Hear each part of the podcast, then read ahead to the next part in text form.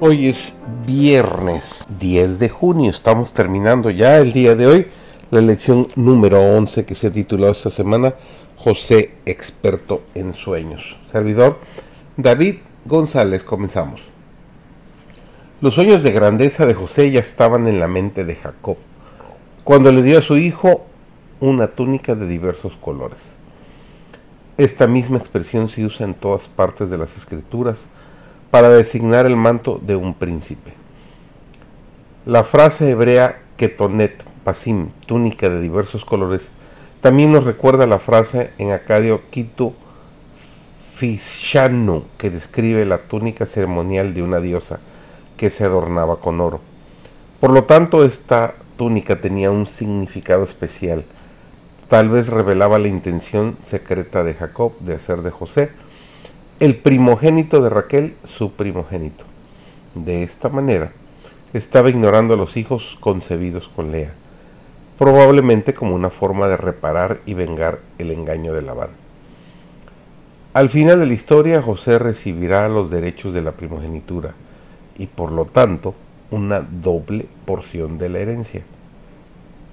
El hecho de que José tuviera esa clase de sueños resultaba humillante para sus hermanos, porque era una señal divina de su superioridad espiritual. Cuando él refiere sus sueños a sus hermanos, con el ingenuo deseo de compartir esas desconcertantes revelaciones con ellos, sus hermanos se irritan y lo odian aún más. La razón del aumento de su ira radicaba en que entendían el significado de los sueños, quizás mejor que el mismo José. Para los pastores y las personas que viven del cultivo de la tierra, la imagen de las gavillas evoca la satisfacción de las necesidades alimentarias básicas.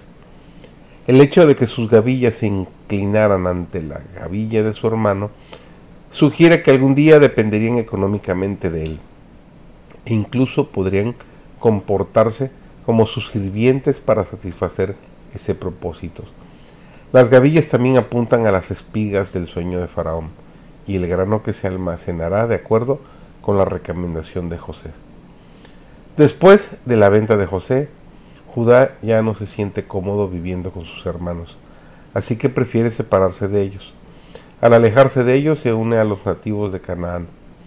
Como resultado de esta asociación, Judá encuentra esposa entre las cananeas y tiene tres hijos, Er, Onán y Sela.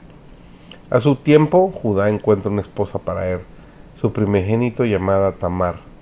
La tradición judía nos dice que Tamar era originalmente gentil, pero al igual que sucedería con Ruth más tarde, se había convertido al Dios de Israel.